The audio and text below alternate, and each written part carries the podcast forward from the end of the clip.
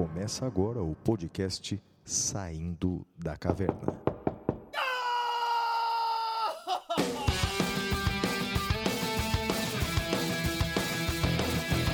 Com Guilherme Madeira, Fala galera, sejam bem-vindos, sejam bem-vindas. Flávio Martins, Muito bem, meus amigos, muito bem-vindos a mais um episódio Saindo da Caverna. Queríamos agradecer a todos os apaixonados que ouviram o episódio da semana passada, o episódio sobre eh, eh, o, o amor nos tempos, aí o amor e o poder, foi um episódio muito bacana. Então queria agradecer a todo mundo. Flávio, o que, que você tem a dizer, Flávio? Olha, Madeira, primeiramente quero dizer para as pessoas, os nossos ouvintes, que entenderam a nossa brincadeira sobre o tema do episódio anterior, o amor e o poder. Se você entendeu a nossa brincadeira, cuidado, você está no grupo de risco da Covid-19, não é? Explica para o pessoal, Madeira, os mais jovens, o que, que significa essa expressão, o amor e o poder. O Amor e o Poder foi uma música muito famosa na década de 80 pela cantora Rosana. Ela era tema. Nossa, Flávia, agora me deu branco, mas acho que ela era tema de rock santeiro, não era? Ah, Como eu uma não deusa? lembro, Madeira, eu não lembro. É como uma deusa, né? O refrão como é uma como deusa, uma deusa, você, me mantém. me mantém. E as Exatamente. coisas que você me diz me levam além. Ah, que emoção, hein, Madeira? Se eu não me engano, a música é do Michael Sullivan. Até porque nos anos 80, difícil era a música que não era do Michael Sullivan, né, Madeira? Michael Sullivan e Paulo Massada. Exatamente, aquela dupla que fez muito, muito sucesso nos anos 80. Então, se você Só- entendeu a pegadinha aí do amor e o poder, cuidado, fique em casa, em isolamento, você tá na zona de risco aí. Já que estamos falando disso, Flávio, eles só perdem para o José Augusto. José Augusto também era um grande. eh, fazia grandes composições na década de 80, Flávio. É Lembra do verdade. José Augusto? Claro, claro que eu lembro, José Augusto. Tem uma que ele fala das estações, não é? Amor de primavera em chuvas de verão. Lembra dessa não? Eita, chuvas de essa eu, verão? não, essa eu não lembro. É, não, eu, mas eu lembro daquela. Todo sábado é assim. Eu me lembro de nós dois. Lembra É, disso? Que mara... Lembro, lembro. Ô, Madeira, que coisa bonita. hein? O episódio anterior o pessoal gostou, né? O amor, Gostou, falando sobre gostou. o amor. Olha, eu quero mandar um abraço especial, Madeira, para todo mundo que mandou mensagem pra gente pelo e-mail. O nosso e-mail é podcast@professorflaviomartins.com.br. Um abraço especial aí para Priscila Catiúcha, o Lincoln Pinheiro, a Kátia Cristina da Silva Duarte, o Ivan Negri, o Márcio Oliveira, o Jonathan Alves e todo mundo que mandou e-mail pra gente. Também um abraço para todos aqueles que participam pelas redes sociais. Os endereços do Madeira, tanto no Twitter quanto no Instagram, é arroba madeira10. E o meu endereço, tanto no Twitter quanto no Instagram, é arroba siga o Flávio. Muita gente interagindo conosco, Madeira, e todo mundo ansioso para esse episódio de hoje, que já é o 19. Nosso podcast já atingiu maioridade, Madeira. 19 episódios. Caramba, hein? Quem diria, hein, Flávio? 19 episódios e ainda estamos vivos, hein? Com certeza, estamos vivos, democracia, ou seja, que Deus preserve, Madeira. Feita essa abertura, vamos para o nosso próximo bloco. É o primeiro bloco, é o Notícias da Caverna. Até já, amigos.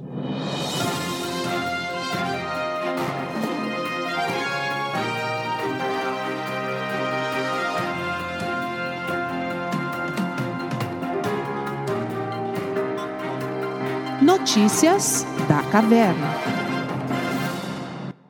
Bem, Madeira, a primeira notícia da caverna eh, desse episódio 19 é a seguinte: o ministro da Justiça requisitou investigação criminal contra o cartunista Aroeira e o jornalista Ricardo Noblat, porque o primeiro, o, o cartunista, fez uma charge envolvendo o presidente da República, não é?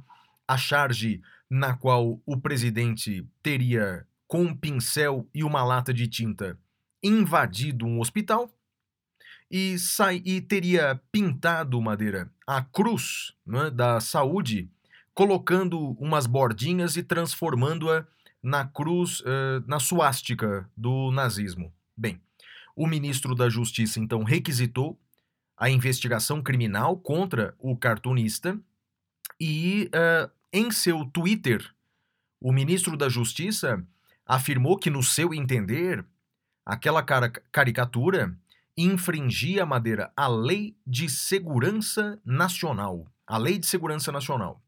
Bem, Madeira, tenho minhas opiniões sobre essa notícia da caverna, mas primeiro quero ouvir a sua. O que, que você acha, Madeira? Requisição do ministro da Justiça. Explica para nós aí, para o nosso ouvinte, por que requisição do ministro da Justiça nesses crimes e o conteúdo dessa notícia.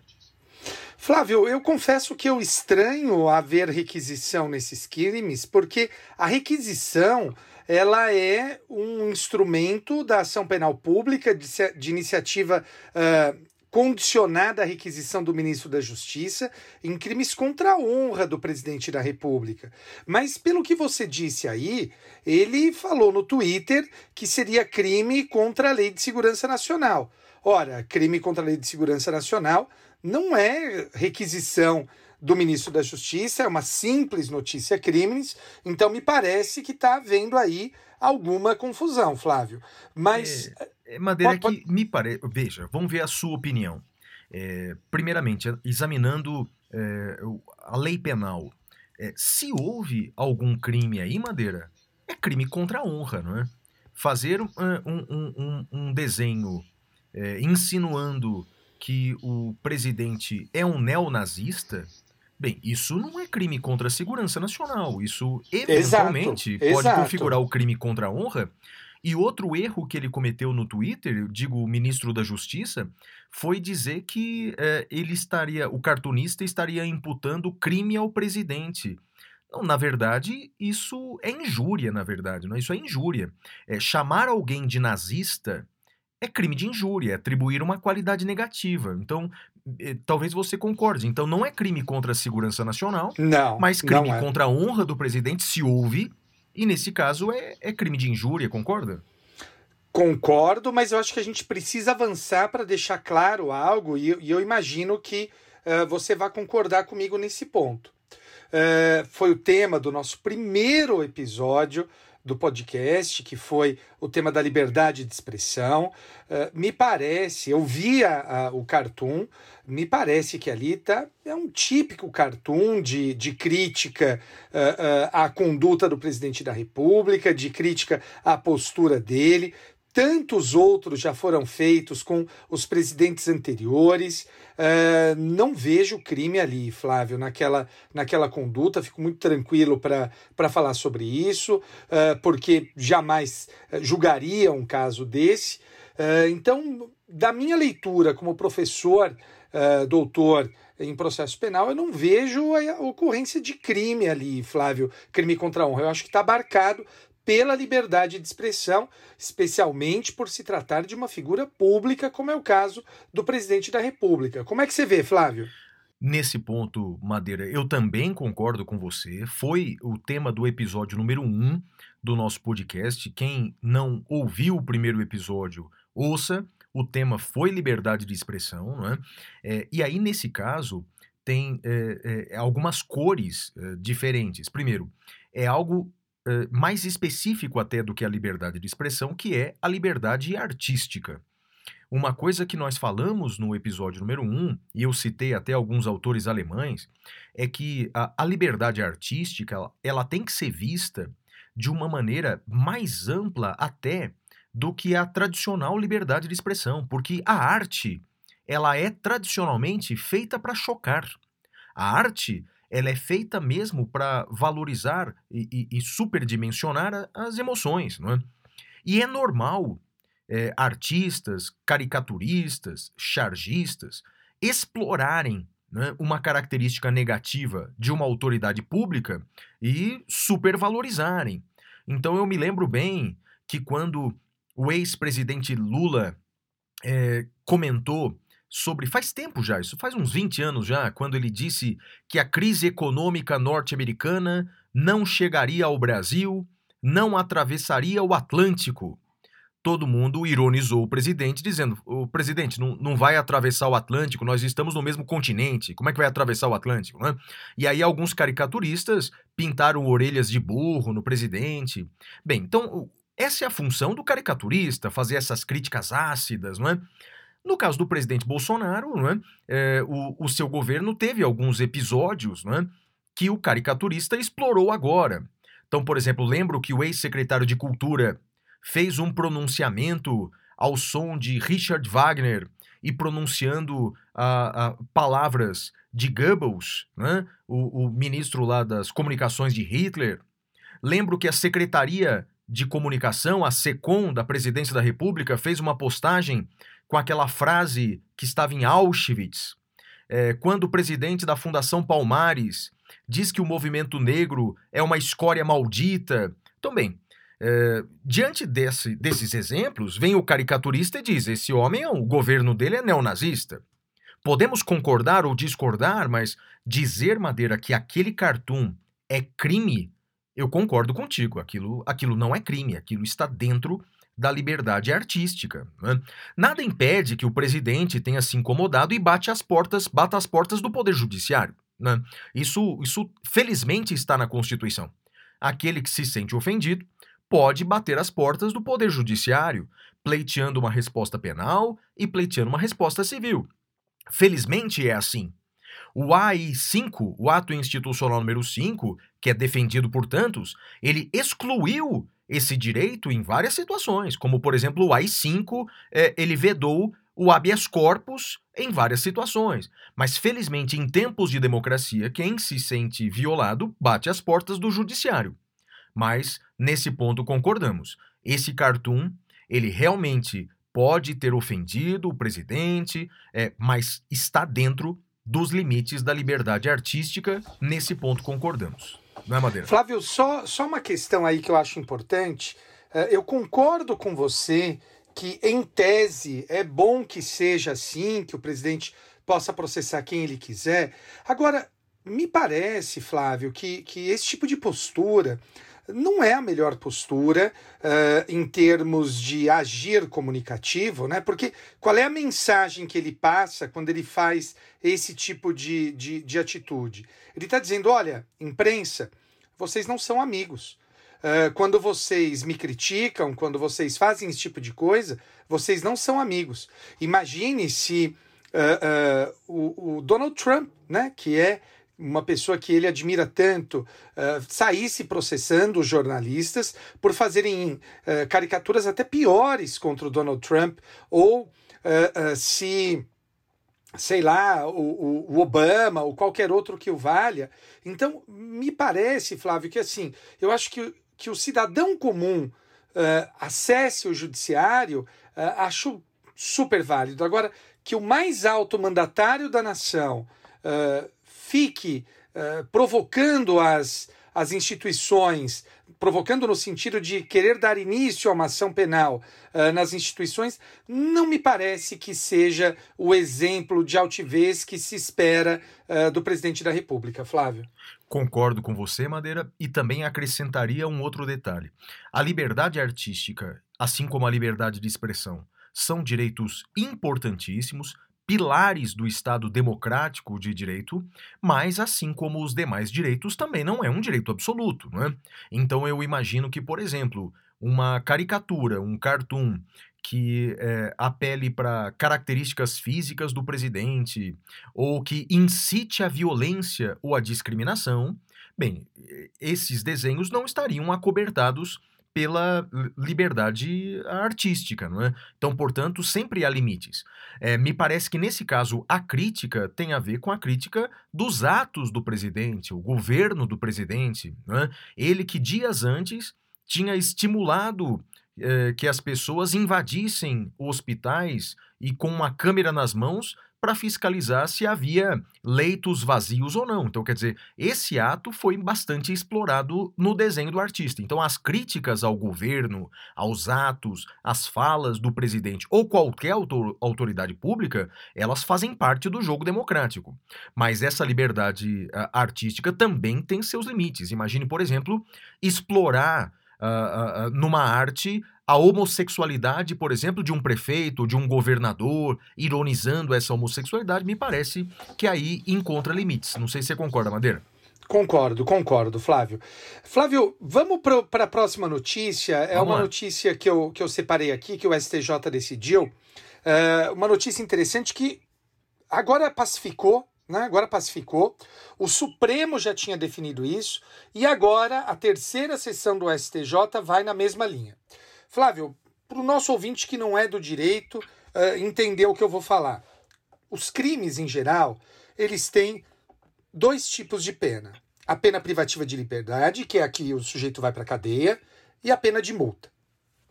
Durante um tempo no Brasil, vigorou a seguinte ideia: olha, vamos fazer o seguinte. Se o sujeito cumprir a pena privativa de liberdade, a gente considera extinta eh, eh, a punibilidade do crime.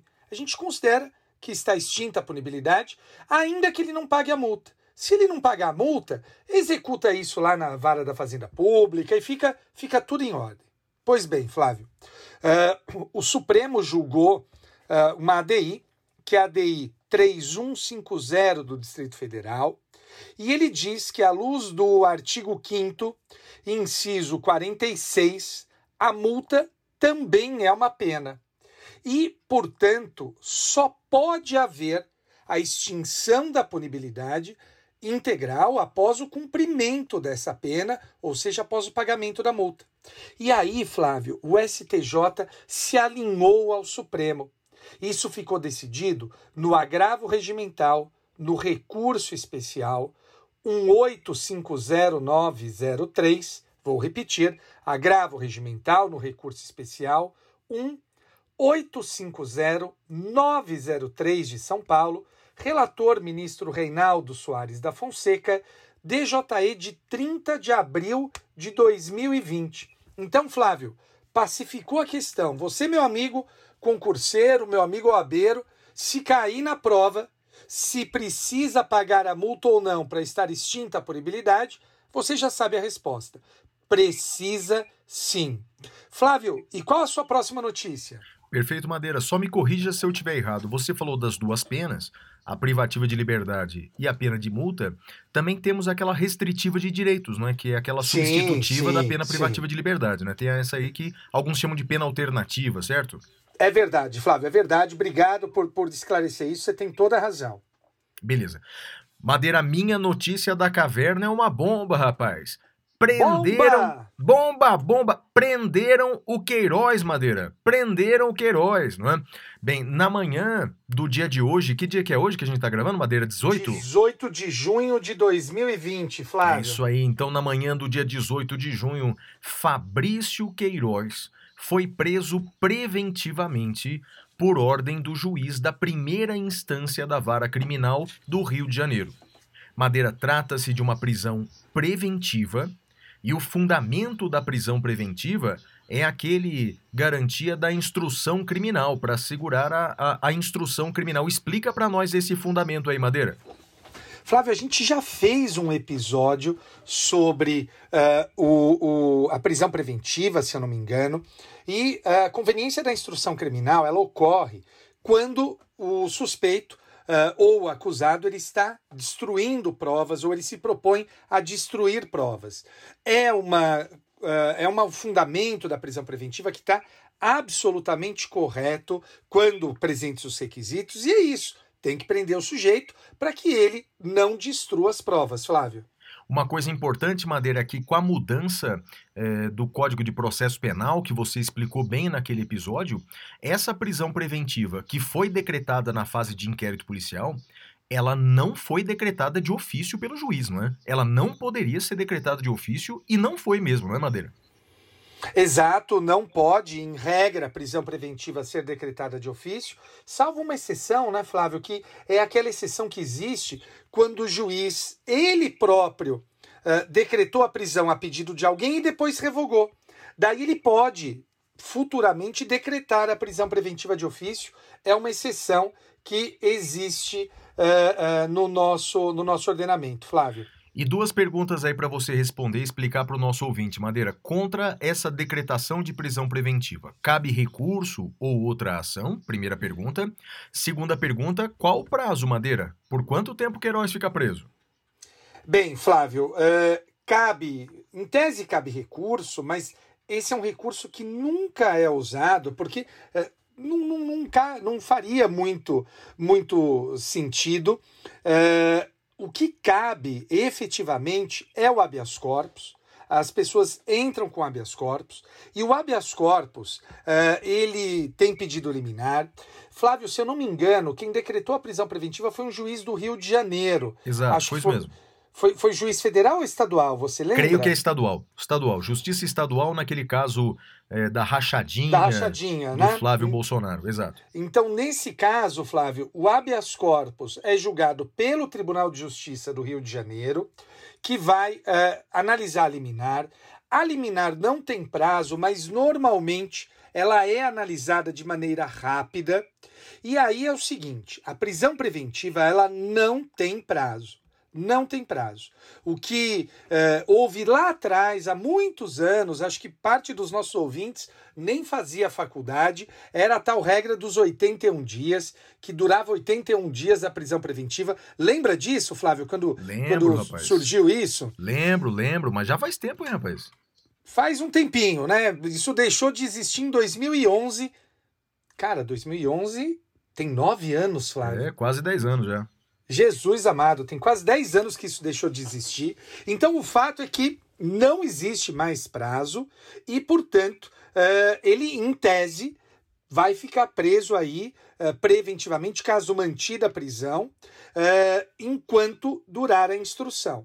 Como a prisão preventiva foi decretada por conveniência da instrução, assim que encerrada a instrução, em tese, ele deve ser solto, Flávio. E ô Madeira, sabe o que me fez lembrar agora, rapaz? Eu vou dar uma de mãe de Ná aqui. Eu acho que eu vou fazer uma previsão de uma estratégia da defesa. Quando o Maluf foi preso preventivamente, isso há uns 10 anos mais ou menos, não é? é bem, chocou o Brasil porque o Maluf nunca tinha sido preso, né? E o Maluf foi preso preventivamente com o mesmo argumento da prisão do Queiroz. Ou Isso seja, mesmo. essa prisão porque ele estaria ameaçando testemunhas, né? Não sei se você se lembra o que aconteceu com o Maluf. É, a saúde do Maluf é, declinou muito rapidamente, ele começou a ficar muito doente, começou a passar muito mal e todo dia era levado para o hospital. E aí os advogados de defesa disseram: Excelência, ele não tem mais condições físicas de ameaçar testemunha, de destruir provas, e aí pedem para o próprio juiz a revogação da prisão preventiva. É possível que aconteça nesse caso também, né, Madeira? É possível, Flávio, mas eu fui pesquisar aqui no Google. Você sabe que envelhecer é uma coisa que, que acaba conosco, né? Flávio, há quanto tempo, quanto você falou que foi a prisão do Maluf? Eu chutei 10 anos, Madeira. Flávio, 15 anos, foi em 2005 que aconteceu isso. Ô, Madeira, e a, isso significa que a gente tá ficando muito velho, né, rapaz? Porque parece que foi ontem esse negócio, rapaz. É, você, fale por você. Eu continuo novo, continuo jovem. Uh, uh, não lembro disso, porque era criança quando aconteceu isso, né? Então, estou uh, olhando aqui pelo Google. Também o Google me diz, Flávio, que nesse caso a juíza não reconsiderou. Não reconsiderou, manteve o Maluf Foi. preso, mesmo depois da instrução. Então, com todo respeito, acho que foi uma decisão equivocada. O Maluf deveria ter sido solto, porque encerrada a instrução, ele deveria ter sido solto, mas não foi. Flávio, eu diria que no caso do, do, do Queiroz, eu acho mais provável que ele consiga ser solto nos tribunais do que eventualmente no primeiro grau. Eu acho que ele deveria apostar as fichas dele uh, num habeas corpus, num ROC, né, do que propriamente no tribunal, no, no, juiz de primeiro grau, Flávio. De acordo, Madeira. E uma última pitadinha aqui sobre essa notícia, Madeira. Faz algumas semanas, o ex-juiz e ex-ministro Sérgio Moro, ele fez uma postagem dizendo que, na opinião dele, o presidente Bolsonaro somente sancionou aquele trecho do pacote anticrime do juiz de garantia, porque a, essa garantia uh, do juiz, não é, é, ela beneficiaria Flávio Bolsonaro. Então, portanto, a sanção do presidente teria sido feita para beneficiar seu próprio filho. Esclareça aí para nós, Madeira. Se não houver o juiz de garantia, se não houver aquela mudança na, na, na jurisprudência atual do Supremo que suspendeu o juiz de garantia, quem julgaria eventualmente Queiroz e Flávio Bolsonaro, caso comece uma ação penal, é esse mesmo juiz que decretou a prisão, não é isso, Madeira? Ah, Flávio, eu acho que esse é um tema tão delicado, porque ele envolve uh, aí uh, uma questão de direito intertemporal. Para quem está nos ouvindo e, e, não sabe o que é isso, uh, é o seguinte: mudou, mudou a lei no meio do processo. No meio do processo. Como é que a gente resolve isso? Uh, Flávio, eu acho que vai precisar ter um marco temporal claro. Uh, eu vi muita gente falando nessa linha que você está argumentando, mas eu não acho que as coisas sejam tão simples assim. Eu acho que vai dar uma discussão, uma discussão importante, mas em tese, em tese, se uh, for implementado o juiz, de, o juiz das garantias e cair essa suspensão liminar do ministro Luiz Fux, uh, em tese, esse juiz que decretou a prisão ele não poderia julgar. Mas eu quero deixar muito claro: o tema é super complicado, não é tão simples assim como o pessoal falou no Twitter, Flávio. É, talvez, não é, Madeira, quando o Supremo decidir essa questão, e eles tinham prometido examinar essa questão lá para o mês de setembro, agora de 2020, talvez o próprio STF esclareça o marco temporal da aplicação do Instituto, você não acha? Seria muito importante aproveitar essa oportunidade e já resolver essas questões de direito intertemporal, Flávio. Seria muito importante, você tem toda a razão. De acordo, Madeira. E qual é a sua próxima notícia da caverna?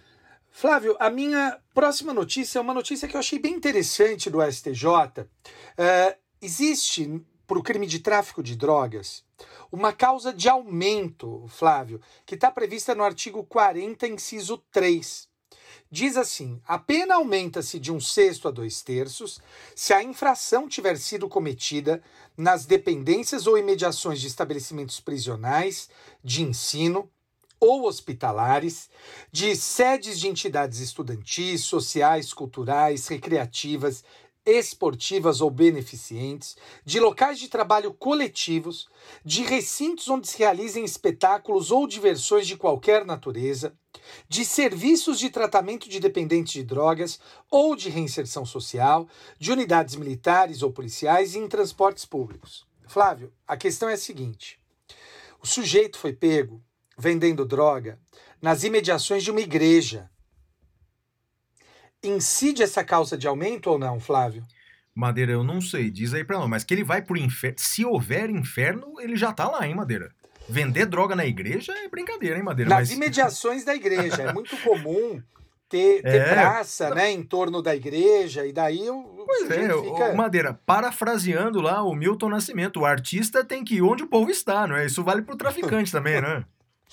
Mas olha, o fato é que o STJ decidiu isso no, no dia 12 de maio de 2020 e ele entendeu que uma vez que a igreja não está em nenhum desses, uh, desses estabelecimentos que eu mencionei aqui, uh, não incide a causa de aumento, Flávio. Então é a ideia da tipicidade restrita e, portanto, ela precisa ser observada. E, e eu queria que o nosso ouvinte, principalmente aquele que está começando no direito, entendesse. O juiz não pode julgar aquilo que ele quer, aquilo que ele acha que deveria ser. O juiz ele tem que estar distrito à lei, Flávio. E isso é muito importante. A gente tem exemplos na história, né? Ah, às vezes até recente, do juiz que julga do jeito que ele quer, que ele faz do jeito que ele quer, e o fato é que não pode. O juiz ele tem que abstrair o seu desejo. Eu falo para os meus alunos e digo a eles, falo, olha, quando vocês forem juízes, não se esqueçam. Uma coisa é o que é e outra coisa é o que eu gostaria que fosse. Você, como juiz, não pode misturar o ser com o dever ser. Eu gostaria que fosse causa de aumento. Acho que deveria ser. Mas o legislador não fez isso. Então não me cabe fazer nenhuma interpretação extensiva em sede de direito penal, Flávio. É isso aí, Madeira, concordo contigo. Não dá para fazer aí a analogia que prejudica o réu, não é? Isso é, um- Sim. é uma consequência do princípio da reserva legal em matéria penal que está até na Constituição Federal, certo? É isso aí, Flávio. E qual é a sua próxima notícia? Ah, tem mais algumas aqui em Madeira. A próxima notícia é a seguinte: olha, o presidente do Senado Federal devolveu a medida provisória que permitia que o ministro da Educação nomeasse reitores e vice-reitores de universidades federais. Bem, esse foi um tema não é, que nós falamos no podcast anterior, de número 18. Comentamos essa medida provisória, não é? E desde aquele momento já dissemos que aquela medida provisória era flagrantemente inconstitucional, porque ela violava o artigo 207 da Constituição, e fizemos até uma profecia no episódio passado. Dissemos assim: olha, essa medida provisória não deve durar até o próximo episódio. E não durou mesmo, durou um dia. O presidente do Senado devolveu ao presidente Bolsonaro aquela medida provisória, e o presidente Bolsonaro, no dia seguinte, fez uma outra medida provisória revogando a anterior. Questão seguinte, Madeira, para os nossos ouvintes que gostam de direito constitucional. É? Bem, ponto número um: aquela medida provisória era flagrantemente inconstitucional, ela violava o artigo 207 da Constituição, que tratava da autonomia universitária. Ocorre que o seguinte, Madeira, a, a Constituição brasileira ela não prevê esse instituto do presidente do Senado devolver a medida provisória. Né? Isso não tem previsão constitucional. Esse ato de devolução da medida provisória para o presidente só aconteceu três vezes nos últimos 30 anos e não tem previsão constitucional. Isso está previsto no regimento interno do Senado. Então, na verdade, é um ato político, digamos assim, é um ato político de rebeldia que o presidente acabou acolhendo, tanto que revogou né, a medida provisória através de uma outra medida provisória, mas eu confesso, Madeira, que como professor de constitucional, eu não gosto dessa saída. Eu prefiro a saída que está prevista na Constituição, e são duas saídas. A primeira possibilidade é o STF declarar a medida provisória inconstitucional, e isso poderia ser feito liminarmente, inclusive. E a outra saída é que o Congresso Nacional, de forma bicameral, rejeitasse a medida provisória. Agora, essa devolução feita pelo presidente do Senado, que também é o presidente do Congresso, embora esteja prevista no regimento interno, por não estar prevista na Constituição Federal, em nada me agrada, viu, Madeira? Esses atos políticos que estão fora da Constituição, de fato, não me agradam, Madeira. Ô Flávio, eu vou falar uma frase e, e eu peço, por favor, que você não me leve a mal, não, não perca a amizade, mas me foge agora o autor da frase, só que eu já ouvi muito isso dos administrativistas, né, do pessoal do direito administrativo. O direito constitucional passa, o direito administrativo fica. Né? Então, uh, essas saídas a lá regimento interno que a gente vê Uh, sendo utilizado aí com, com muita maestria. Uh, eu, eu também me incomodo, mas essas saídas confirmam a validade dessa frase. Né? O direito constitucional passa, o direito administrativo fica. Você lembra de quem que é essa frase, Flávio? Não lembro, não lembro, Madeira. Mas você já chegou a ouvi-la, não? Já, já ouvi, já ouvi. Não levei a sério, não, mas ouvi. Flávio, tem mais notícia? Tem mais algumas aqui, Madeira. Veja essa. O ministro da Educação, Abraham Weintraub, é, é, veja, ele é o ministro da Educação no momento em que estamos gravando esse podcast. No próximo eu já não sei. Mas ele, Madeira, é, na noite de ontem, dia 17 de junho, ele editou uma portaria do Ministério da Educação revogando uma portaria anterior que tornava obrigatória a política de cotas para negros e índios em cursos de pós-graduação de universidades federais. Então é o seguinte, Madeira: uma portaria anterior obrigava as instituições federais a ter os seus programas de cotas para negros e índios eh, em programas de pós-graduação. Essa portaria foi revogada. O que, que isso significa? Significa que todo o sistema de cotas em pós-graduação acabou? Não, não é isso. Significa que esses programas não são mais obrigatórios em cursos de pós-graduação do ensino federal Madeira. Então, portanto, essa já é uma promessa, de certa forma, do governo. Né? O presidente ele sempre se mostrou contrário uh, ao sistema de cotas raciais. O atual presidente da Fundação Palmares, ele fez essa semana um tweet dizendo que nos próximos anos vão acabar as cotas raciais. Bem, e o ministro da Educação, aparentemente de saída do ministério, fez uma portaria revogando as cotas uh, no ensino federal de pós-graduação, Madeira. Olha, esse tema eu creio que é tão, é tão complexo é, que merece um podcast no futuro, não, Madeira? O sistema de cotas sociais e raciais, não é não? Eu acho que merece sim, uh, mas desde já deixando claro que eu sou absolutamente fa uh, favorável ao sistema de cotas, acho que ele deveria ser até ampliado uh, para ao lado das cotas raciais e das cotas para índios, criar também uh, uma cota, uma cota social, talvez, mas sem afastar as cotas raciais. Eu acho que as cotas raciais são muito importantes e também ouvi dizer, Flávio, uh, bastidores políticos, né? A gente lê no jornal de que o, o atual uh, e quem sabe futuro ex-ministro da Educação seria enviado numa missão para Portugal. E aí estão dizendo que seria uma vingança contra os portugueses. Outros estão dizendo que não poderia, porque como ele não conhece o idioma local, uh, ele não poderia ser enviado para Portugal. Uh, eu não sei o que, que você pensa disso, Flávio. Ó, oh, Madeira, parece que a gente está vivendo num daqueles episódios lá, não é? De Além da Imaginação, Black Mirror. Você viu que essa semana um descendente de Dom Pedro I, né, um príncipe qualquer coisa, Orleans e Bragança, disse que no Brasil não, não existe racismo. Você viu essa, Madeira? Eu vi, eu queria só dizer que no Brasil existe só um príncipe que é Paulinho da Viola, Flávio. é verdade, Madeira. É o porque... único príncipe que eu respeito é Paulinho da Viola. Porque quem conhece um pouquinho de história é, ter lição de moral da família Orleans e Bragança realmente não, não cai bem, não é, Madeira? Essa família é, é realmente é, não tem muita moral, não, viu, Madeira?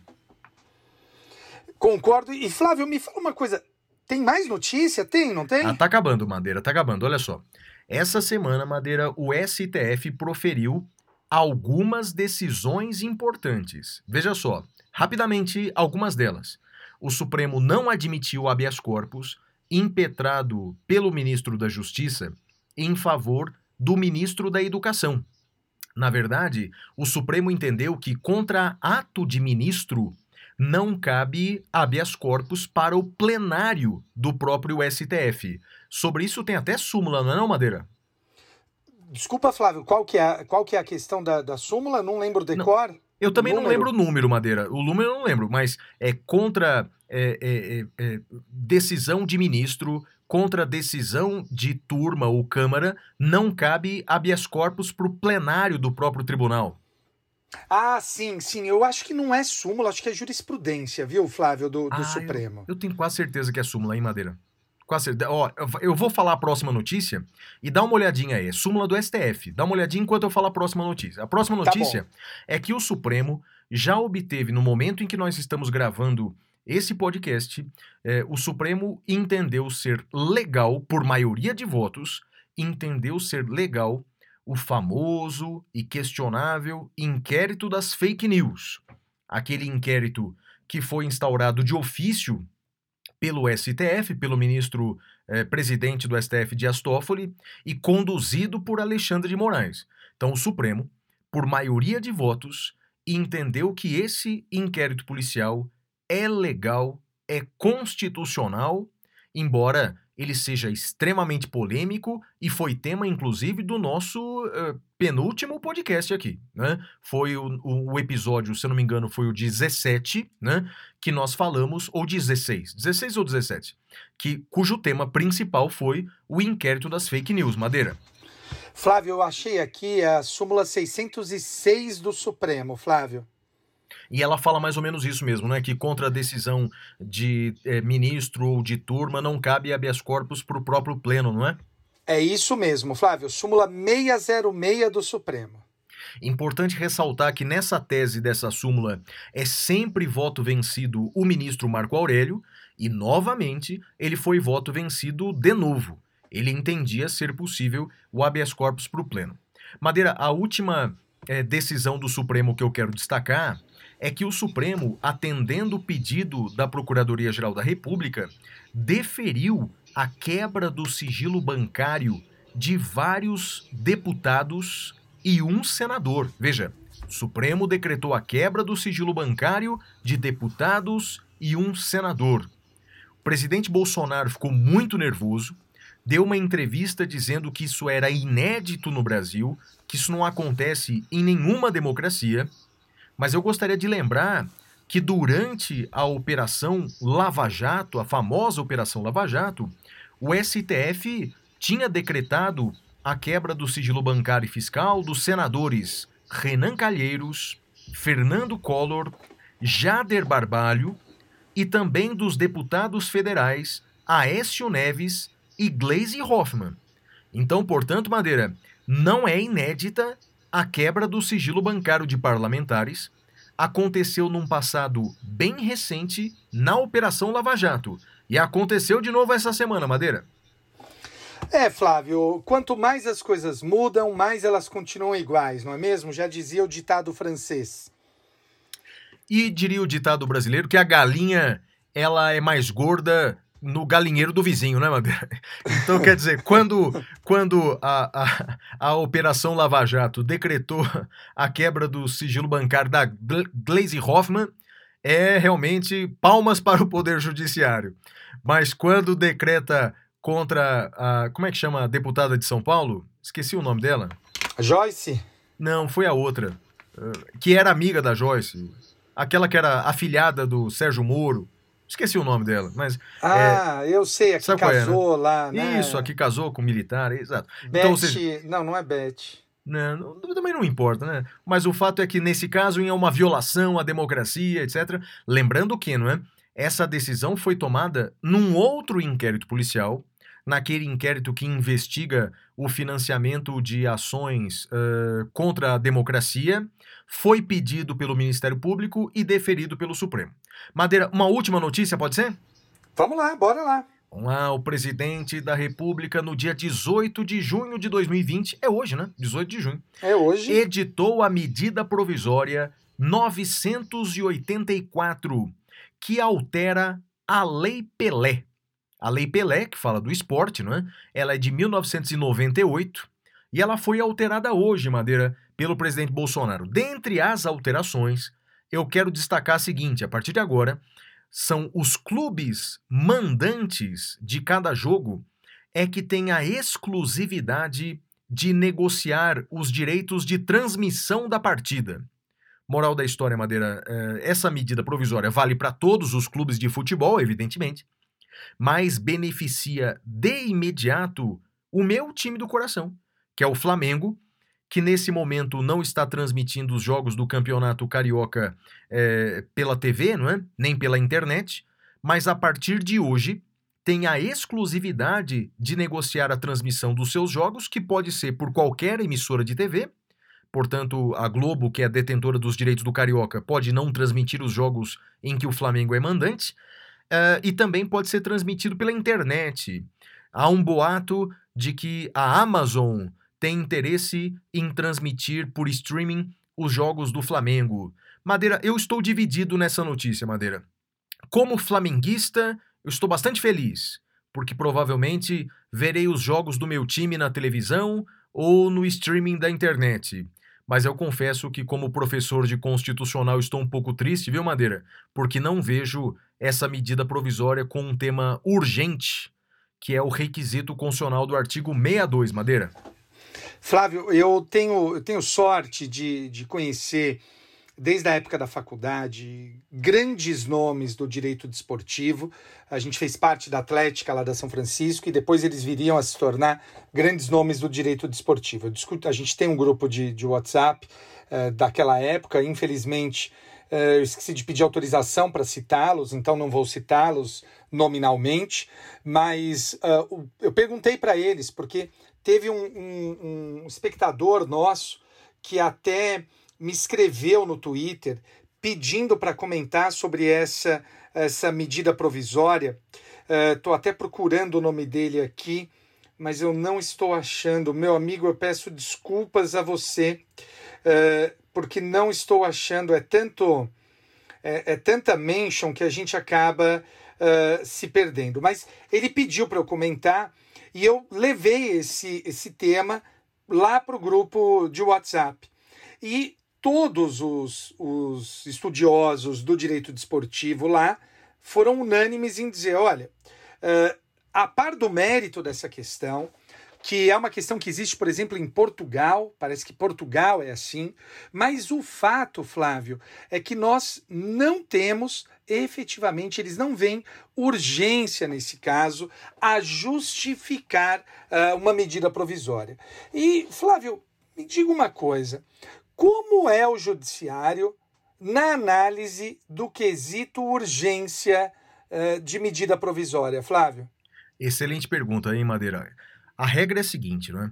Quem aprecia esses requisitos de relevância ou urgência são, primeiro, o próprio presidente, no momento em que edita, segundo, o Congresso Nacional, quando aprecia a medida provisória. O Judiciário só pode apreciar esses requisitos em casos extremos, extraordinários.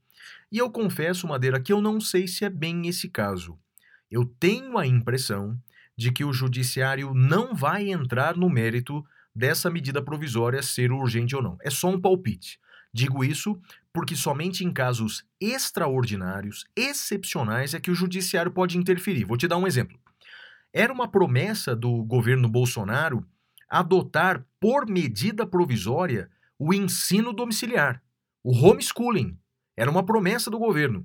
Mas eles voltaram atrás quando todo mundo desse país, ou quase todo mundo, eu fui um deles, disse que não era possível uma medida provisória sobre o ensino domiciliar. Tem que esperar o trâmite de um projeto de lei. O Congresso tem que discutir isso. Bem, tenho a impressão que o mesmo raciocínio se aplica aqui. Não é? Deveria o Congresso Nacional discutir essas questões. Então acho pouco provável, mesmo assim, Madeira, que o judiciário entre no mérito eh, da urgência. Relevância não vai entrar mesmo, porque é um critério extremamente subjetivo. Agora, a urgência é somente em casos excepcionais e eu tenho dúvida se é o caso agora, Madeira. Muito bem. Flávio, mais alguma notícia ou podemos agora encerrar acabou, esse bloco? Madeira. Agora acabou. Agora pode ir para o próximo bloco. Então, com isso, nós encerramos esse bloco e vamos para o próximo bloco, que é o tema cavernoso, que será prisão temporária. Até já, amigos. Temas cavernosos.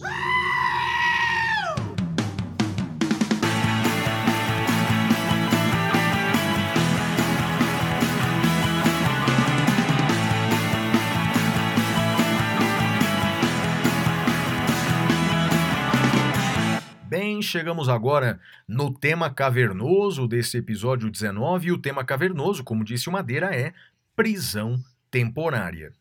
Vejam, a prisão temporária é uma das formas de prisão processual, ao lado da prisão preventiva e ao lado da prisão em flagrante. Essa prisão ganhou destaque essa semana porque foi decretada a prisão temporária da extremista Jara, eh, Sara Geromini, que se auto-intitula Win Sarah Winter, uma homenagem a uma espiã nazista. Eh, e, e é importante que nós conheçamos essa prisão. Não tem ninguém melhor do que o professor Guilherme Madeira, grande processualista, doutor em direito processual, autor de uns livros mais importantes de direito processual do Brasil, para falar sobre prisão temporária. Então, Madeira, a bola está contigo. Prisão temporária. Bem, meus amigos, eh, é muito importante entender o tema da prisão temporária e não confundir com a prisão preventiva. É, é, é a primeira coisa. É muito comum que essa confusão seja feita, e essa confusão é muito feita também no noticiário. Então, quando você estiver assistindo o noticiário e eu vi que foi decretada a prisão preventiva ou a prisão temporária, ouça isso com reservas. Não, não se trata de fake news do noticiário, mas os jornalistas erram, como todos erramos, eles também podem errar. Pois bem, a prisão temporária ela está prevista na Lei 7960 de 89. E eu gostaria de falar algumas generalidades dela. Primeiro, é uma prisão que só existe no inquérito policial. O juiz não pode decretar de ofício, Flávio. Além disso, é uma prisão que tem prazo determinado. São cinco dias, prorrogáveis por mais cinco, ou 30 dias prorrogáveis por mais 30. Flávio, 30 dias vai ser quando se tratar de crime hediondo ou equiparado a crime hediondo. E, além disso, eh, a prorrogação ela só pode existir em casos de extrema e comprovada necessidade. Aqui, a doutrina, eu incluído, eh, nós criticamos muito essa questão de extrema e comprovada necessidade. E vou te falar por quê, Flávio, porque o que é extrema e comprovada necessidade? É, toda prisão ela é necessária. Então, seria uma prisão mais do que necessária, é algo, é algo estranho, Flávio. É, a lei estabelece também que, vencido o prazo, a pessoa deve ser imediatamente posta em liberdade. E aí houve uma alteração da lei, Flávio, por conta da lei de abuso de autoridade. Agora, no artigo 2, parágrafo 7, está dito que o dia em que a pessoa é presa, ele conta para fins de prisão. Então vamos imaginar o seguinte: hoje é quinta-feira e a pessoa teve a prisão decretada por cinco dias e ela é presa hoje. Então, quinta, sexta, sábado, domingo, segunda-feira é o último dia do prazo da prisão dela, de cinco dias. Flávio, uma outra coisa que é importante saber é a questão uh, do mandado de prisão. No mandado de prisão, e também veio isso com a lei de abuso de autoridade, o mandado de prisão ele vai constar, vai constar nele o tempo de duração da prisão. Então tem que colocar lá se é 5 dias, se é 30 dias, tem que deixar claro isso no mandado de prisão. E aí, Flávio, um, um dos grandes temas também que é perguntado sobre isso e, e o pessoal precisa ter de maneira clara é o cabimento dela. Porque veja, até agora eu só falei de aspectos gerais. O cabimento dessa prisão, Flávio, Está no artigo 1. E o artigo 1, gente, ele tem três incisos. E a primeira coisa que eu quero que vocês entendam é como se combinam esses incisos. Para decretar a prisão preventiva, Flávio, precisa combinar o inciso 1 com o inciso 3 ou o inciso 2 com o inciso 3. Ou seja, é o inciso 3, sempre tem que ter ele ou combinado com o inciso 1 ou combinado com o inciso 2. E Flávio, o que, que tem esse inciso 3 de tão importante assim? Esse inciso 3, ele tem um rol taxativo de crimes, ou seja, só pode ser decretada a prisão para os crimes que estejam expressamente previstos ali. Flávio, vai da letra A até a letra Eu não sei nem quantos números dá isso porque eu sou de humanas, mas eu sei que é crime para dedéu. Então a pessoa tem que decorar, pessoa que vai prestar concurso, por exemplo, ela tem que saber decor todo o rol desse crime. Normalmente os alunos me perguntam, professor, o senhor sabe decor o rol desses crimes? Eu falo, eu não. Ah, e como é que o senhor quer que a gente saiba decor? falei, porque quando eu estava no lugar de vocês, eu sabia decor.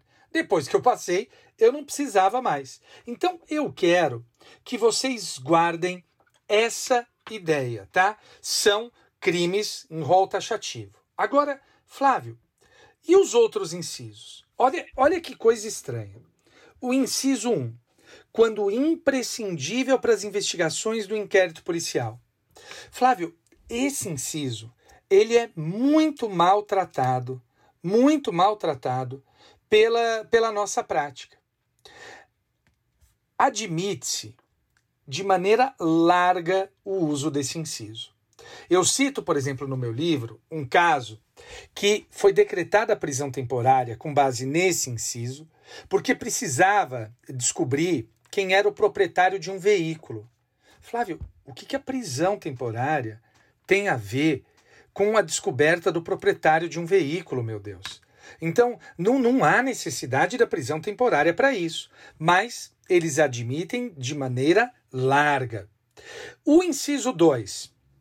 Então, veja, esse inciso 1 um, com o rol taxativo de crimes. E o inciso 2, eu confesso que eu também me incomodo. Quando o indiciado não tiver residência fixa, acho que isso até fazia sentido lá atrás, mas hoje, com a tornozeleira eletrônica, não faz mais sentido. E a segunda parte do inciso 3, o inciso, do inciso 2. O inciso 2 ele tem dois cabimentos, Flávio. Quando o indiciado não tem residência fixa ou não fornece elementos necessários ao esclarecimento de sua identidade. Flávio, eu pergunto para você: quem no Brasil que não tem residência fixa, ou quem no Brasil que não tem aí elementos para uh, confirmar a sua identidade? É pobre, né? É pobre, é miserável. Sujeito Essa que não prisão... tem casa, que mora na rua, né? Exato, é pobre, é pobre. Eu, eu acho essa uma prisão odiosa, esse inciso 2, acho odioso, acho que é uma discriminação contra pobre. É, não deixa de ser curioso que ela surge lá em 89, quando é, o Brasil se assusta com os movimentos populares, como foi o caso da Via Campesina, lá no sul do país, que desembocou depois no movimento do Sem Terra. Então, eu, eu acho que há um viés aí muito, eh, como direi, muito, eh, talvez até discriminatório para com pobres e para com a população vulnerável, Flávio. Perfeito, Madeira. Sobre esse caso aí, rapaz, tem algumas considerações. Olha só. Primeiro, é, esse, essa prisão né, ganhou um destaque por conta da prisão temporária da Sarah Winter. Né? Primeiro detalhe, Madeira, só uma curiosidade: é, eu descobri que várias pessoas no Brasil é, inventaram pseudônimos é, anglicanos, né? no caso dela, Sarah Winter, que, coincidentemente ou não, é o nome de uma espiã nazista, não é? Inglesa. Mas eu vi que tem várias outras pessoas que usam pseudônimo, Madeira. É, por exemplo, tem um rapaz que escreve na internet, é, cujo sobrenome é Azambuja, mas ele trocou para Gordon. É, você já pensou, Madeira, num pseudônimo para você ou não? Eu andei pensando nos aqui para mim, rapaz. Ah, eu tenho um no meu Twitter, né? Qual que é? O meu é o Dr. Wood. O meu, no meu Twitter, eu sou conhecido como Dr. Wood. E é um trocadilho com a minha série preferida, que é Doctor Who, uh, e o Wood, que é madeira, né? Eu acho que fica legal, não acha? Eu achei legal. Eu, eu, na verdade, eu, no meu caso, eu somaria alguns ídolos que eu tenho aí da, da arte, alguns personagens. Então, com certeza, eu colocaria aí é, Balboa, é, colocaria Skywalker, que eu acho que é bonito, né? Já pensou? Flávio, Balboa, Skywalker, Lee. Lee também fica bom, por causa do Bruce Lee. Não sei, Madeira, mas tá, que mas bobagem, tem, né? Mas não, mas, não, mas tem que ser uma coisa que, que soe melhor. Arroba uh, Lee Balboa ou arroba Lee Skywalker. Eu acho que é legal, hein? Não, Skywalker eu acho legal. É um nome bacana, né? Skywalker. Skywalker. Ah, fa falando nisso, você gostou do final da trilogia? A trilogia ah, Skywalker? eu gostei, Flávio. Eu, eu fui na, na, na abertura uh, na estreia, chorei, eu e Gustavo Junqueira, choramos, foi, Mel, foi com tudo que tem direito. Eu, o professor Gustavo Junqueira e o professor Alexis, que é o marido da professora Patrícia Vanzolini, fomos lá, choramos, foi lindo. É mesmo, é. Cena bonita, tem esses marmanjos chorando por causa da, da Skywalker, né? É bonito. Você bonito não gostou, Flávio? Não gostei, não chorei, Madeira. Confesso pra você que eu não chorei, ah, não. Mas você não achei... tem coração, Flávio. Você não tem coração. Ô, Madeira. Coração. Ô, Madeira, mas uma outra questão é a seguinte: voltando lá pra prisão temporária, então, no caso da Sarah Winter. É Bem, ela, a, a, a prisão temporária dela tem que ser por algum crime previsto na Lei 7960, né? Digo isso, isso. porque essa semana ela foi denunciada é, por ameaça ao, ao, ministro do Supremo é, Alexandre de Moraes, porque de fato ela fez uma live dizendo que ela ia sair na porrada com ele, né? De fato, isso é crime de ameaça mesmo, né? Não, não é, só da... isso, né, Flávio? Ela, ela fez um, o, o, vídeo, eu, ah, eu assisti. É, concordo, é, tem coisas mais graves ia... ali tem coisas muito mais graves. Ela disse que, que iria uh, levantar a vida até das empregadas domésticas que trabalham na casa do ministro. E, e eu vou, vou ser honesto, viu, Flávio? Eu, eu até discordo da tipificação. Eu não acho que aquilo lá seja ameaça. Uh, aquilo me soa como coação no curso do processo. Né? Você querer ameaçar o julgador para influenciar no julgamento, aquilo é coação no curso do processo, né? Concordo. E, e, e, o fato do crime de ameaça e o crime de injúria não estarem na Lei 7960 significa que ela está sendo investigada por outros crimes bem mais graves, não é, Madeira? Sem dúvida, e eu colocaria aí, apostaria minhas fichas na organização criminosa, Flávio. Concordo contigo. Acho que provável, até por causa daquele grupo, né, os 300 do Brasil, né, que não passam de 30, mas que fazem um barulho danado, né? Inclusive imitando a, a Ku Klux Klan, né? Com as tochas e, e máscaras. Bem, esse é o Brasil contemporâneo, Madeira.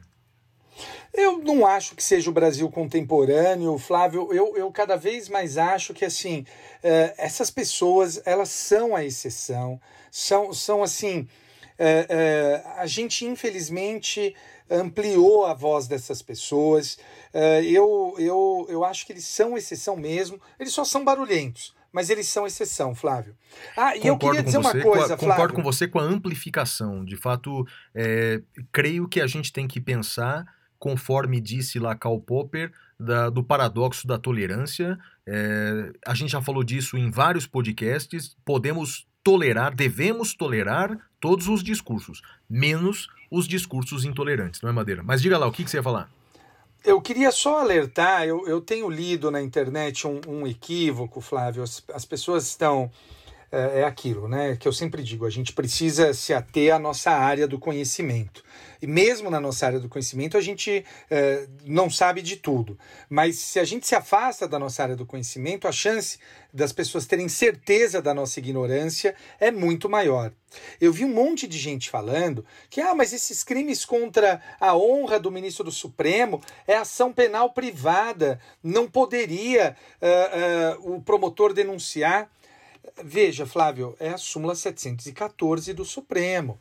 Uh, crime contra a honra de funcionário público em razão do exercício da função, uh, a legitimidade é concorrente do ofendido mediante queixa ou do MP mediante representação. Então, Flávio, a gente precisa lembrar que cabe à vítima, no caso ao ministro Alexandre, decidir se ele próprio vai, vai processar ação penal privada ou se o ministro vai uh, representar para que o Ministério Público denuncie. E foi o que aconteceu no caso, a gente consegue deduzir isso, já que o Ministério Público ofereceu denúncia, Flávio. Concordo contigo, Madeira. E para concluir aqui o meu ponto de vista, uma coisa que eu escrevi essa semana na internet é que nós uh, temos que diferenciar as críticas às autoridades e elas são bem-vindas. Eu acho que é um dever moral de todos nós criticar os atos das autoridades, criticar com veemência, inclusive. Aqui, por exemplo, nós fizemos um podcast quase que exclusivo é, sobre esse inquérito das fake news e fizemos várias críticas a ele. Então, criticar é possível.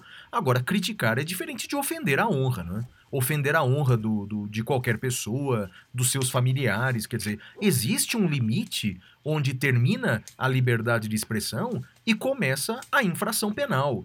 E as pessoas têm que ter essa sensibilidade, né, Madeira? É, Flávio, a gente precisa passar dessa uh, fase quinta série que o Brasil se encontra, que é achar que os direitos são absolutos, que a liberdade de expressão é absoluta. Uh, o próprio ministro Alexandre Flávio, no voto dele, ele descreve algo dito por uma advogada lá no Rio Grande do Sul, acho que foi no Rio Grande do Sul, foi, uh, me per... foi né? Foi. Que ele fala que deveriam estuprar os filhos dos ministros do Supremo. Pelo amor de Deus, né? Isso, isso, isso é inadmissível, isso é incabível, sabe? Eu, eu, eu, eu, eu ouvi aquilo, uh, o voto do ministro, eu falei, não, não, não é possível que a pessoa tenha dito isso. Uh, sabe, você nem no no, no, no botequim de quinta categoria você ouve esse tipo de fala. Ué, Madeira, posso te dar um outro um exemplo? Não, né? vou te dar um outro exemplo. Vou te dar um outro exemplo. Ontem, uma deputada federal eleita aqui por São Paulo, chamada Joyce Hasselman, ela fez uma postagem na internet dizendo que ela foi é, contaminada pela Covid-19 e, segundo ela, um quarto já dos seus pulmões estariam comprometidos e ela pediu oração para os seus seguidores. Se acredita, Madeira, que instantes depois, o deputado federal mais votado do estado de São Paulo fez uma postagem dizendo: Olha, sinto-me surpreso porque não sabia que essa doença era transmitida em porcos. Eu escrevi, Madeira, é, o seguinte: que essa manifestação não é acobertada pela, uh, uh, pela inviolabilidade parlamentar, pela uh, imunidade parlamentar do artigo 53, um comentário como esse não tem vínculo com a função e, portanto, ele poderia ser processado civil e penalmente, mas creio que o mais importante do que a análise jurídica é o seguinte que eu escrevi, Madeira, se a boca diz algo assim, imagine o que tem na alma de um sujeito como esse, hein, Madeira? Flávio, uma coisa que eu sempre digo é que a gente deve agir nas redes sociais como se os nossos filhos nos seguissem. É, o fato é que minha filha me segue no Instagram, no Twitter eu acho que não, é, acho que ela não tem Twitter, mas no Instagram ela me segue e eu sempre tento uh, me portar dessa forma, agindo como, poxa, mas minha filha vai ler o que eu escrevi. Será que ela se orgulharia do pai dela? Será que eu gostaria que minha filha falasse dessa forma? Então, uh, eu acho que a gente tem que tomar essa, essa cautela, sabe? Eu, eu, eu tô cansado, lamento muito, muito que o Brasil tenha virado isso. Eu vi essa manifestação, vi depois a deputada se lamentando. Uh, não, não é a minha deputada, mas eu me solidarizo com ela pelas ofensas são inadmissíveis, Flávio. Ofensas, você reduzir o, o outro a um animal uh, é, é, retirar dele a característica de humano. Né? É inadmissível, Flávio. E eu vi algumas pessoas dizendo: não, mas a, a deputada não tem uma postura ética nas redes sociais, tem que ofender mesmo. Eu digo o seguinte, Madeira, me parece que vale aquela frase do Gandhi, não sei se você conhece, olho, olho por, olho, olho, e todo mundo e vai ficar mundo cego, né? cego. É, é isso aí. aí. Pois é. é isso aí. Bem, Madeira, vamos mudar que... de assunto, viu, Madeira? Vamos mudar de assunto. Mas conclua o seu pensamento e, e já chama o próximo bloco. Eu acho só, Flávio, que assim, eu, eu, eu lamento que a ideologia dessas pessoas tenha cegado-as para as normas mínimas de convivência em sociedade quem justifica esse tipo de conduta, dizendo que a aspas uh, deputada merece, fecha aspas, é pessoa que uh, perdeu já qualquer noção de vida em sociedade. E eu, como diria o Rogerinho do Ingá e o pessoal do Choque de Cultura, ouve o que você está falando, ouve o que você está falando, vai ali pensar e depois você volta. Flávio, com isso a gente encerra esse nosso bloco. Vamos para o próximo bloco, pintura rupestre. Até já.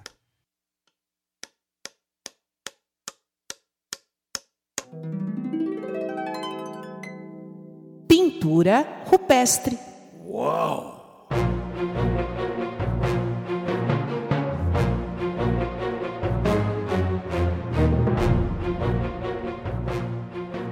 Bem, Madeira, minha primeira dica cultural desse bloco Pintura Rupestre é um filme. É um filme.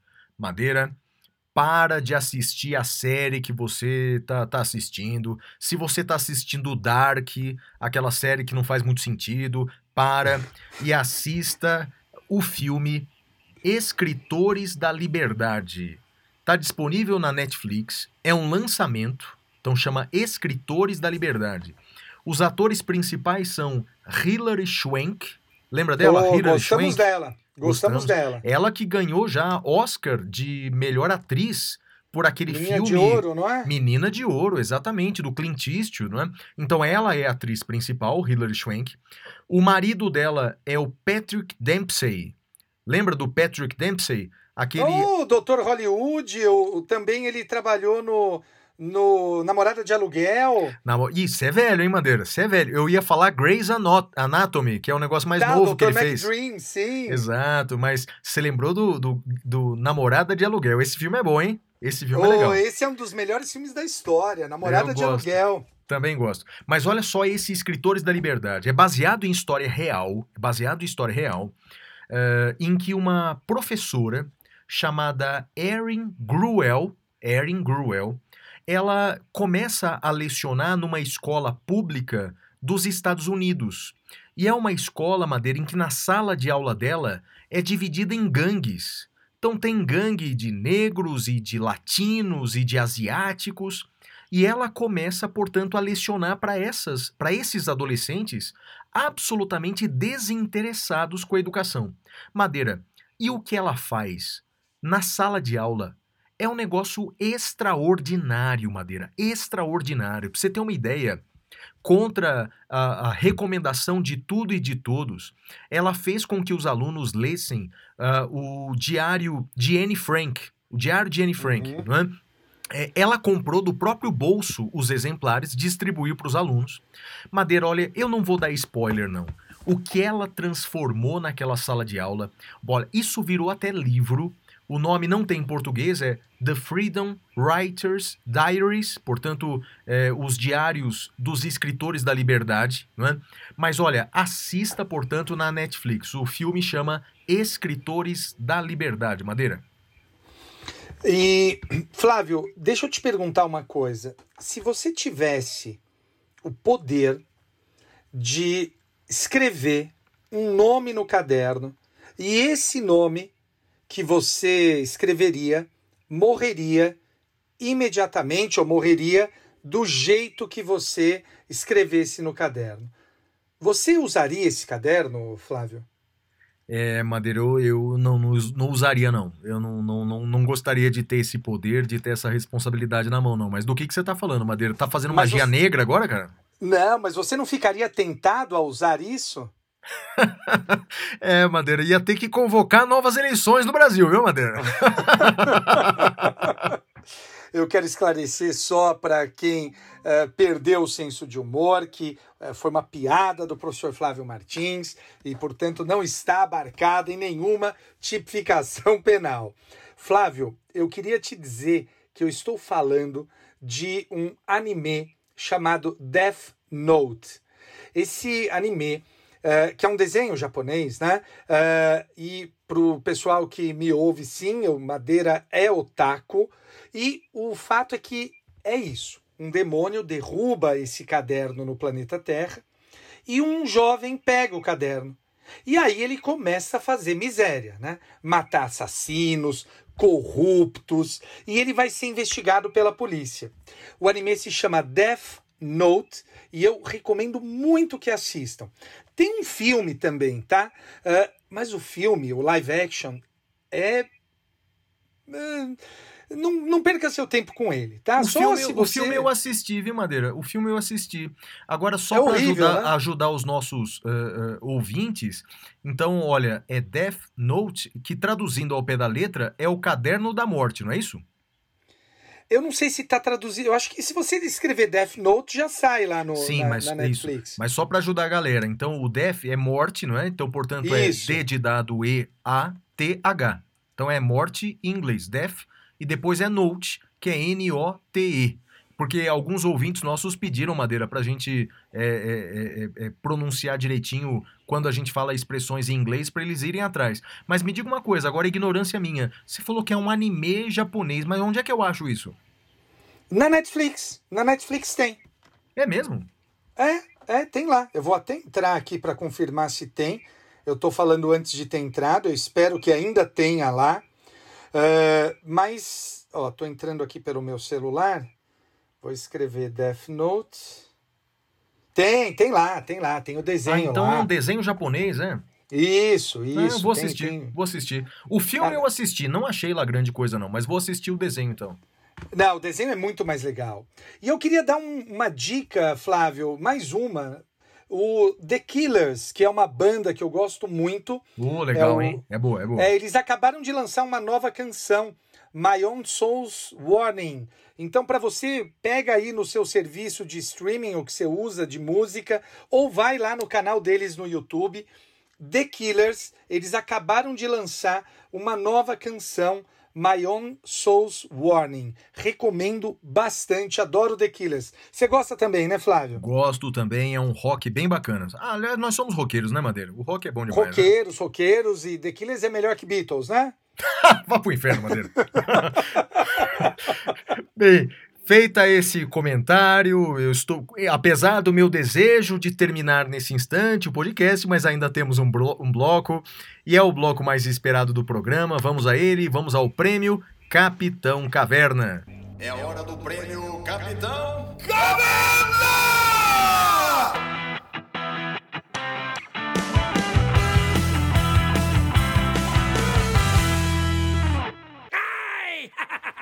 Muito bem, meus amigos, neste bloco agora, Capitão Caverna, eu começo com destaque negativo.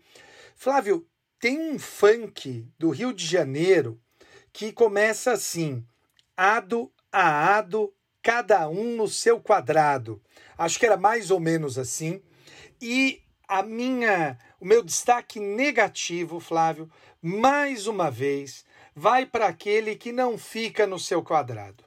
O fato, Flávio, é que a gente precisa, acima de tudo, ter humildade, reconhecer as nossas limitações, reconhecer que a gente não sabe de tudo. Então, eh, nós não temos e não teremos o conhecimento total das coisas. Então, fica aí eh, o meu destaque negativo para aqueles que não têm eh, a humildade de reconhecer que jamais saberão de tudo, Flávio. É, Madeira, e o meu destaque negativo da semana vai para aquelas pessoas, e olha que são muitas, hein, que têm os seus políticos de estimação. As pessoas que idolatram políticos. Madeira, esse é um erro primário. Quando você idolatra um político, olha, mais tempo, menos tempo, você vai ter que ficar a, a fechar os olhos para abusos, arbitrariedades, você vai ter que justificar o injustificável. Então, olha, não passe essa vergonha, não tenha políticos de estimação. Ao contrário, tenha os seus valores. Aqueles valores, e olha, se você não tem tantos valores, uma sugestão: dê uma olhada na Constituição. A Constituição tem tantos valores do nosso país, como a solidariedade e tantos outros. Então, portanto, tenhamos os nossos valores, vamos construir o debate a partir de valores e não tenhamos políticos como ídolos. Isso é algo típico aqui da América do Sul, eh, realmente não é absolutamente recomendável para as pessoas, portanto, que justificam o injustificável e toleram o intolerável. É o meu destaque negativo da semana, Madeira. E o seu destaque positivo? Flávio, o meu destaque positivo, eh, eu, tinha, eu tinha pensado em um, mas eu, eu, vou, eu vou alterar. Eu, como você sabe, eu tava, estou inscrito para a Maratona de Nova York e eu assisti uma live hoje do meu técnico, que é o Zeca, lá da Zetrec, e, e ele já tinha meio que sugerido isso para mim. E hoje na live ele foi mais enfático com, com todos os alunos da, da assessoria. E ele disse o seguinte: olha, gente, se vocês quiserem fazer a preparação para maratona, eu vou preparar vocês, mas o fato é que eu não recomendo, porque quando a gente se prepara para maratona, o nosso organismo ele cai muito, né? cai bastante. E aí, uh, no meio dessa pandemia, você se preparar para a maratona e cair o seu sistema imunológico é algo muito, muito arriscado. E rapaz, você sabe que eu fiquei pensando, eu falei, poxa, o Zeca tem razão. Então, diante disso, eu decidi que eu não vou iniciar o ciclo da maratona. Uh, uh, não vou, não vou para Nova York, embora a gente não possa entrar, né? Obrigado, Brasil. Mas o fato é que uh, eu acho que a gente tem que ser racional e esse discurso racional do Zeca me chamou muito a atenção.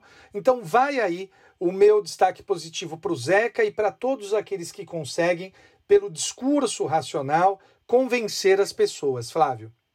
E ó, legal, Madeira. E o meu destaque negativo, viu, Madeira, vai para todas as pessoas. Positivo, positivo. Claro, eu sempre erro, né? O meu destaque positivo, é, o meu destaque positivo vai para todas as pessoas que querem aprender, que acham que precisam aprender e que vão atrás. Por que, que eu estou falando disso?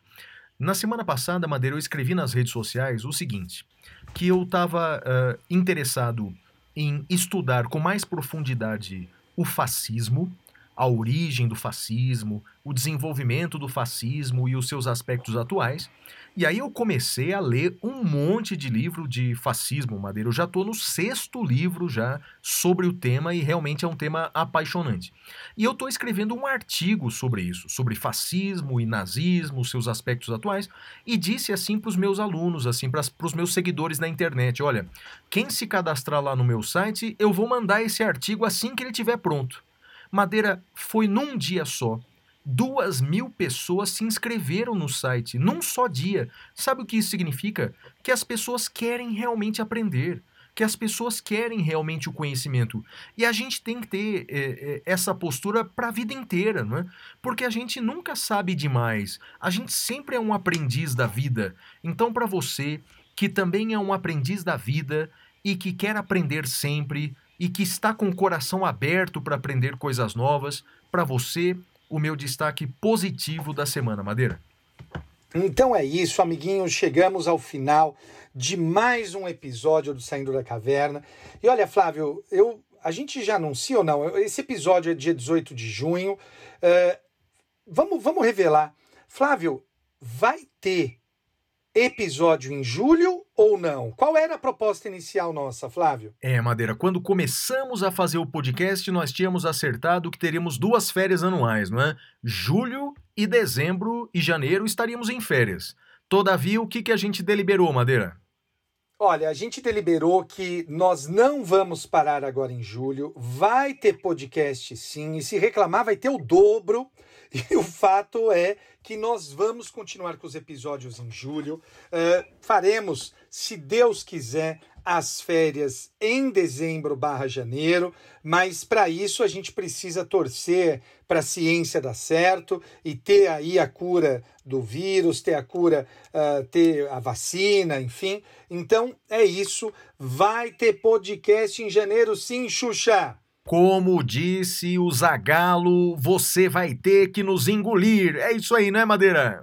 É isso aí, amigos. Encerramos por hoje. Um beijo pro meu pai, pra minha mãe e pra você. E pra Xuxa, que também está em quarentena. Xuxa, um beijo pra você. Valeu, gente. Tchau, tchau. Tchau, tchau.